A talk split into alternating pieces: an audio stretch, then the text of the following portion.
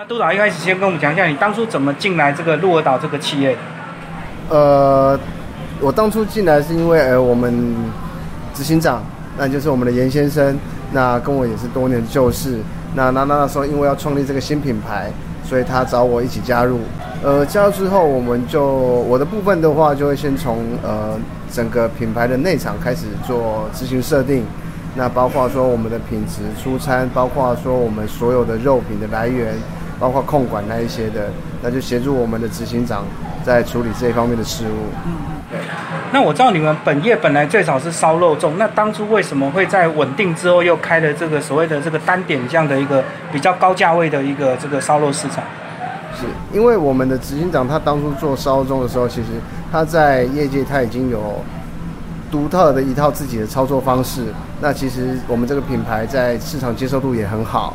那接着他希望说能够在借由我们公司的本体力量以外，去创造更好的一个。高品质的品牌出来，所以才衍生了这样子的一个鹿儿岛烧烧专卖店这样。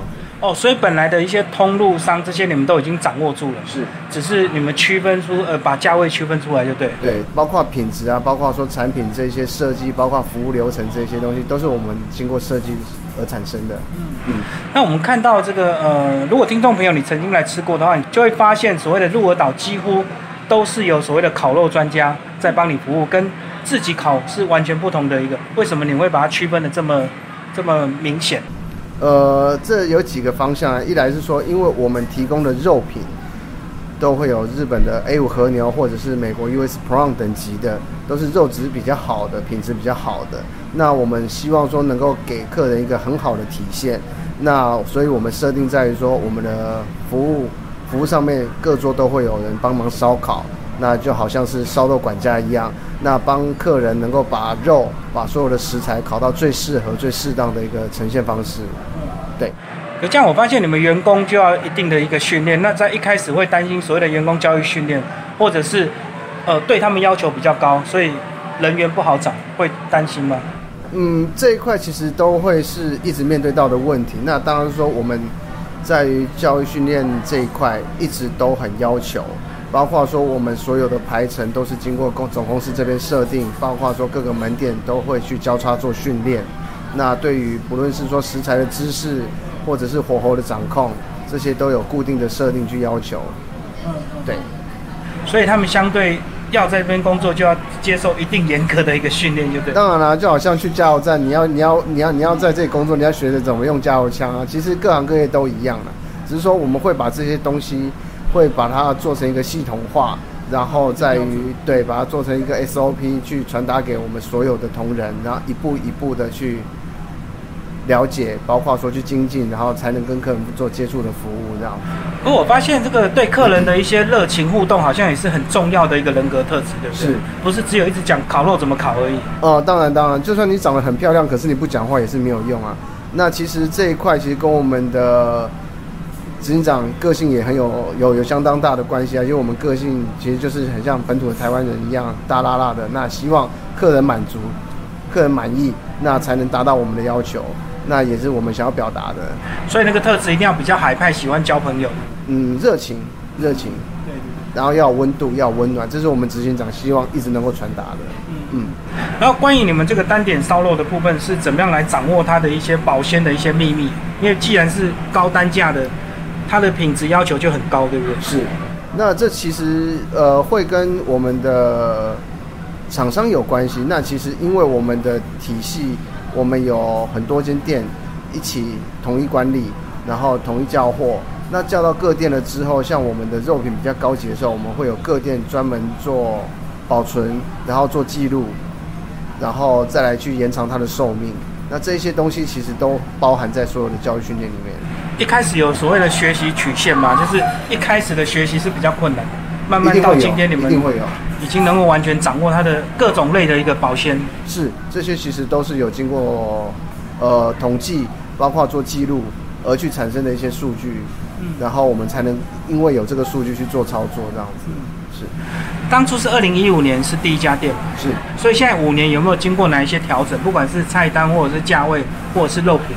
哦，有啊有啊有啊，其实像呃日本和牛，它是在前年二零一八年年中才开始开始进口的，所以在那之前，其实我们都只能用到澳洲和牛跟美国牛。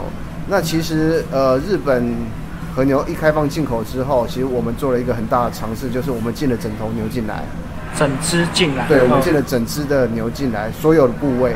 那那时候其实我们花了很多时间在研究、跟学习、跟包括说怎么去开发这些肉的所有可能性，那比较适合我们鹿儿岛的方式使用。哦，研究它的哪个部位比较适合怎么？对，因为其实说真的，像日本和牛来讲的话，呃，你只要是好的部位，其实你不用担心。可是它其他的部位你要怎么使用，那才是需要花费时间的。对。要帮我们介绍一下所谓的日本、澳洲跟美国牛大概有哪些差别？呃，日本和牛的话，它基本上它的区分，它就是 A one 到 A 五嘛，那它是它的等级分别。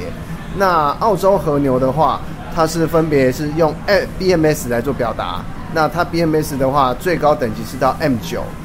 那美国的话，它就是用比如说像 Is Net Choice 跟 Prong 等级这样子区分，这是大家比较容易知道的一些区分方式。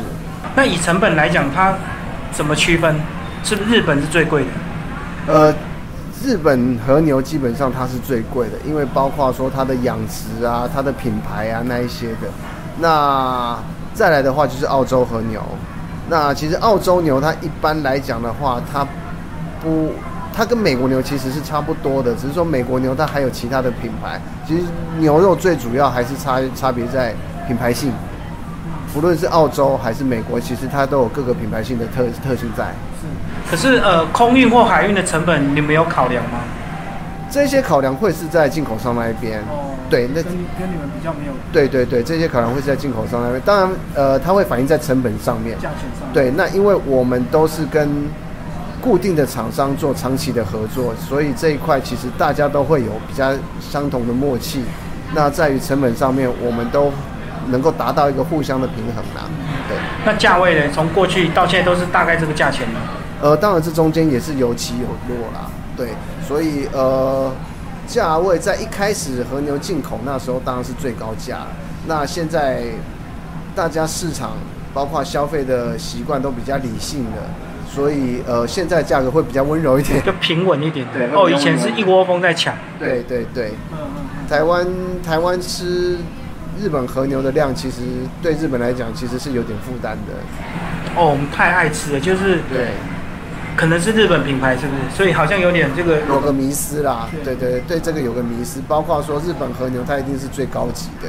那其实对于我们烧肉业者来讲的话，最高级的判断不一定是说是日本和牛，应该是说哪一块肉它表现出最适合的方式。对我们来讲，想要表达的是这样子。所以，我们常讲五 A，它是类似饭店的五星这样的意思吗？对，五 A 它就是日本和牛，它的等级最高的，那它就是用油花去判别。那相对于澳洲判别的话，它就好像是 M 九，BMS 已经达到九加 Plus 了，对，就是等于是最最高级的意思。哦，就评鉴的标准不一样，没错。讲一下这几年你观察的客人，大概是以哪一些为主？喜欢？周边有人服务烤肉的大概都哪些人？呃，像我们鹿儿岛的鹿儿岛烧肉专卖的一些客群的话，我们平均都是落在差不多二十五六岁以上，然后瑞局的话，差不多会是在五十五左右，那都是在白领阶级以上的。那因为他们会比较需要享受，嗯嗯，像这样子的客人，他们来的时候，他们比较需要享受的这样子的一个服务态度。那我们每周都会帮客人做烧烤的服务嘛，那所以他们可以放心的吃饭，然后也不用担心肉会烤焦，然后漂亮的小姐来也不会烤得花容失色的，然后也不会流汗，对。那跟一般的，比如说像我们另外一个品牌烧肉来讲，比较不一样，就是年轻族群会比较少，那相对比较不会那么喧闹，比较成熟一点的大人的味道。所以这样子应该比较爱吃或比较饕客型的会喜欢来你们这样的一个价位。呃，这样子其实我们的客人比较多，对，因为他真的比较懂什么肉要怎么吃。对，或者是说，其实我们呃，今天他想要享受到这样子的 A 五和牛，他来到这里之后，我们可以把他引领到我们想要表达的地方去。比如说，哎，他根本不知道 A 五和牛是什么，我们边透过烧烤，边跟他聊天，边跟他讲解之后，他才能真正懂得说什么叫做吃烧肉，或者是什么叫做 A 五和牛。嗯，对，这是我们鹿儿岛烧肉专卖店在做的一个最主要的一个宗旨跟意义。我们讲一下策略发展。你们现在三个店都是在新北，包括板桥、中和、新庄。是，呃，那考虑什么时候时机成熟，要进入所谓的真正的台北的一个一级战区呢？呃，这一块其实公司都一直有在考量啦。那当然是说，呃，我们要综合所有的条件。那其实我们现在大家都是在把我们自己本身现在目前的各店品牌名声做好、做稳，让消费大众能够接受。那至于什么时候会进，当然还是要看我们公司的安排了。对，像你们这样同性质、同价位的这个同业，大概有哪一些？你们平常也会去互相参考评估嘛？对不对？嗯，这当然，这当然会啊。就比如说，像说很多呃客人来，他们会拿我们跟呃茶杯啊，或者是说壶叉来做比较。那其实。这些都是烧烤界老前辈了。那我们一直在做的，其实都是想要把这样子的一个烧烤文化跟烧烤的品质提升，传达给所有的消费者。那有很多细节是我们会去做强调的，比如说像桌边服务。那桌边服务当然大家都有，可是我们希望强调是说一个亲切度。我们执行长最想要讲、最常讲就是说，要给客人有温度的吃饭环境。嗯，对。不是冰冷的那种，对，或者是说像呃五星级，当然是说彬彬有礼，可是它就有点硬生生的，对。那所以我们像我们的外场服务人员，有的才二十出头，有的甚至才高中刚毕业，可是他的客人喜好喜喜好度非常的高。这这个有有一点难不可思议，因为年轻人基本上都会比较有自我中心的一个想法，你怎么样去教育训练，让他们有这样的同理心，愿意跟客人互动？其实要让他们在这上面得到成就感是最最重要的啦。比如说，他今天原本进来不会烤肉，我们透过我们的教育训练，让他开始会烤肉，甚至让他开始会说话。嗯。然后一进而到我们学姐带着学弟妹去帮客人烤，然后帮客人介绍，哎，我们这个小朋友他今天是第一次烤肉，那我有什么意见可以尽量回馈给他，让他是感受到是受教而不是受创。嗯。那接下来，其实小朋友他们自己都会很满意在这样子的一个成就感里面，对。要不要跟我们讲一下一些肉的一些特殊的一些烤肉需要注意的地方？烤肉，牛肉、猪肉、鸡肉都有不同的一个烤法嘛，对不对？是。那像说，呃，我们店内的，比如说，我们就拿 A 五和牛跟美国牛来讲好了。美国牛它其实我们的用的是 Pro 等级的梅花心或者是肩胛里脊。那其实它的油脂会没有像日本和牛来的那么的浮夸，所以我们一开始下去的话，我们都会是用中火下去烤。对，那因为美国牛我们会有排，会有片，会有块，不同的厚度。对，不同的厚度。那我们变得说我们在边烧烤的时候，我们都需要做一些火力的调整。那至于说日本和牛的话，我们希望的就呈现就是说。能够用最大的火去把表面封住，然后把里面的肉汁跟油香都把它锁在里面。哦，所以大火一瞬间就把表皮烤焦，就锁住了。对，是这样子。把把外面的表层都封住了，然后我们再去调整它的，用火力去调整它的生熟度。然后我们还要依照客人他的爱好，比如说像客人喜欢吃五分熟、七分熟，那我们都会边烤的时候边做询问。嗯，是。好，那会烤之后，其实你们蘸酱也很特别，对不对？我们在桌上就看到这一排，要不要帮我们介绍一下你们这独特的一些酱料？呃，像我们现在这些酱料的搭配组合呢，其实有两个，其实就是我们原创，也就是烧肉粽跟鹿儿岛的灵魂。一个就是我们的味增酱，一个就是我们的调的日本的味增酱。那另外一个呢，就是我们用纯水果百分之百水果下去熬煮的水果醋。那在烧肉粽看到的这两个酱料就对对对，这个是我们公司呃原创的很厉害的武器，对，这是我们公司最大的一个武器之一啊。这个是我们的味增酱，那这是我们的水果醋，好，那再来的话，这个就是玫瑰盐，那我们都会帮客人细磨，细磨之后让客人去做使用。那再来的话，就是我们特定厂商提供的剥皮辣椒哦，这个也很厉害哦。这剥皮辣椒其实很多客人是因为喜欢这个剥皮辣椒而来的。那再来的话就是我们的这个粗拌洋葱泥。那我们用生洋葱下去磨，磨成泥之后呢，我们把多余的水分挤掉，跟柠檬汁，还有橄榄油，还有点黑胡椒下去拌。那其实这些的作用，其实最主要都是让我们在食用的时候多了一点丰富性跟一些趣味性。那再来就是说，让肉的口感跟品质都能够提高，多一些变化一点。是没错。那像我们因为有日本和牛或者是美国 Prong 的牛肉，它其实油花都还蛮丰富的，包括我们的猪肉也都是一样。那一路吃下来，其实都会觉得太油腻。那其实这些都是很好的去油解腻的一个东西，对。那是我们经过讨论研发出来的。所以你的建议一开始还是建议先尝一下原味，对不对？对，然后再依比例来尝试就对。是，像呃客人在吃肉的时候，其实我们都会先建议客人都先吃原味。那使用的方式呢，我们都会把客人的肉品剪成大小块，放在客人的餐餐桌上嘛。对。那我们会建议客人说，先用筷子去沾沾自己的舌头。哦，对。那让舌头有点湿润了之后，去沾着盐巴再来夹肉。那这是其实这也是我们独创的一个方式。那其实像有的女生说哦这样好恶心哦，这样子很不好看。那其实我们都会讲解给客人说，其实这样子的沾盐量其实是最适当的，因为我们都帮你们把肉，对，都帮你们把肉剪到适当大小了。所以你们用这样子的盐量下去夹肉的话，一来呃这些盐这些盐分能够提升你肉的鲜度跟鲜甜。那再来的话，你的肉也不会去沾过量的盐巴，而损失掉它的风味。对，一般我们的习惯就是直接整块肉下去沾盐巴，对，然后沾到的那一个部分就很咸，对，然后没有的就很淡，对，不然的话就会说，哦，你们这个盐太咸了，对，没错，我们常常遭受到这种客诉，误会一场，对。我们讲海鲜，海鲜有哪些特别？海鲜的话，呃，像我们套餐里面会配的有北海道的生食干贝，然后也会有海王虾，然后还有北海道的一夜干、花鱼一夜干。那其实呃，客人他们在于吃海鲜的时候，烧烤的海鲜其实以虾会是为最大众接受度最高的。那再来的话就是北海道一夜干的，嗯，对，花鱼一夜干。那它是经过一夜的风干腌制，一夜的风干之后，去除掉多余的水分，然后在那里风干之后，它的鲜味跟它的甜味都会提得更高。那再来的话，它的油脂跟它的肉质都会变得更扎实，对。没错，你们为什么会特别选用一些日本或北海道的这些这些海产？呃，会选用这些比较独特，是不是？当然也是因为我们自己试过，觉得说它会比较适合我们的烧烤风格，然后再加上说呃搭配烧烤，而且我们这这里的消费族群有很多是是适合喝酒的，对，所以像说我们的一夜干也适合搭酒，然后我们的烤虾，包括我们的。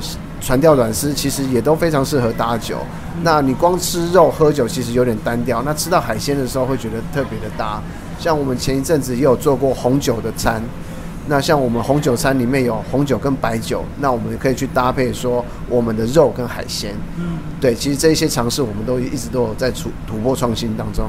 你们特殊节日会有特殊的餐吗？特殊节日情人餐啊，什么餐会有特别的安排？其实会有。我们之前都会有安排，其实到最后，其实客人他还是最喜欢吃我们怎么安排给他，他都怎么接受。我懂，就对你们已经达到一定的信任，是没错。嗯哼，就讲一下你们在整个帮客人烤的过程，怎么去观察客人，什么时候该烤快一点，什么时候该烤慢一点，然后什么肉烤的顺序要怎么调整。嗯哼，像呃我们在服务流程当中最重要的是。我们公司的服务服务设定的话，有一个最重要就是服务的专注度。那对于新进人员，包括说我们的教育训练里面这一块也是最重要的。就是我们在从跟客人的第一个接触开始，先自我介绍完了之后，先看客人先吃的一个速度，然后不能让他停下来，然后也不能让他不说话。哦，不能够等让他空腹太久，也不能够让他吃太快。对。那当然，比如说客人他吃快的速度不是我们能控制，的，所以我们就要控制我们烧烤的节奏了，就烤慢一点。对，那比如说呃，像都是女生的话，我们就不会一昧的一直都是先先把肉烤完，我们会穿插着蔬菜、海鲜，然后再换肉，这样子用用这样子交替的方式去把客人的餐点完成，那他才不会说哦，我这一个小时内我都是吃肉。或者这一个小时之内，我都是吃菜跟饭。哦，要交错就对。对，这样子的话，它食用的丰富度才会够。嗯，对。接下来讲未来你们菜单还会做哪一些调整？是会一直找新的不一样的尝试吗？呃，对于我们的新菜单的话，我们接下来也有一些新的规划，包括说 放一些日本料理的元素在里面，比如说在于呃我们的鲑鱼亲子冻饭，或我们会用鲑鱼卵，然后放鲜鲑鱼在上面做实事的给客人提供选择。那这个其实也是有很多带小朋友来的客群很能接受的。那再来的话，就是说，呃，我们一直以来都没有去尝试过的石锅拌饭，我们可能会用我们的原物料下去做牛卤肉、牛卤肉，对，然后把它做在石锅拌饭里面。那我们也还有和牛的泡饭，用和牛的胸腹肉下去做泡饭，然后在客人面前淋，就有点像台南的。涮涮牛肉这样子的意思是一样的。你们在正式推出之前，你们怎么样去确定这个菜单是 OK 的？是自己员工来试吃吗？呃，自己员工试吃是一定有的啦。那当然说我们会先从原物料开始，再来就是包括工作流程，然后当然是成本这个我们一定要统计，对，我们一定要是先去把它整整理过之后，呃，我们才会经过好几次的试摆，然后好几次的测试。然后不论是公司内部，或者是说外部的客人去做尝试，给客人做体验，得到一些回馈，或者是公司内部的主管都要来经过这样子一个测试之后，大家觉得 OK 了，我们才能把它列入到正规的菜单里面去。所以是需要一段时间的，呃，要很严谨，就对，要蛮长一段时间的，因为这一个新菜单下去的话，我们可能一来一往，可能就要一两个月，甚至要到三个月以后才能做。哦，这个就是你们这种大比较大品牌跟一般的单店比较不一样，单店可能老板改一改，明天就换。哦，没错没错，因为我最主要是因为我们的进货，这是关系到所有的一个工作流程，所以对，所以我们要把它设定进去的话，我们必须要去掌控到所有的物货货物是没有问题的。比如说原物料，我今天我的和牛，我今天我要用这一块呃 A 五的菲力，可是它会不会缺货？它会不会涨价？它今天涨价的话，我的套餐价格我不能变啊，应该怎么办？对，都必须要经过协调，然后跟厂商确认，然后我们内部之还要知道说我们要怎么样去设定这样子的一个工作流程跟操作方式，然后还要去考量到怎么样呈现给客人，让客人实用，还有什么样的话术介绍给客人，这些全部都要考量进去。哦，所以确实是要蛮严谨。嗯，必须要。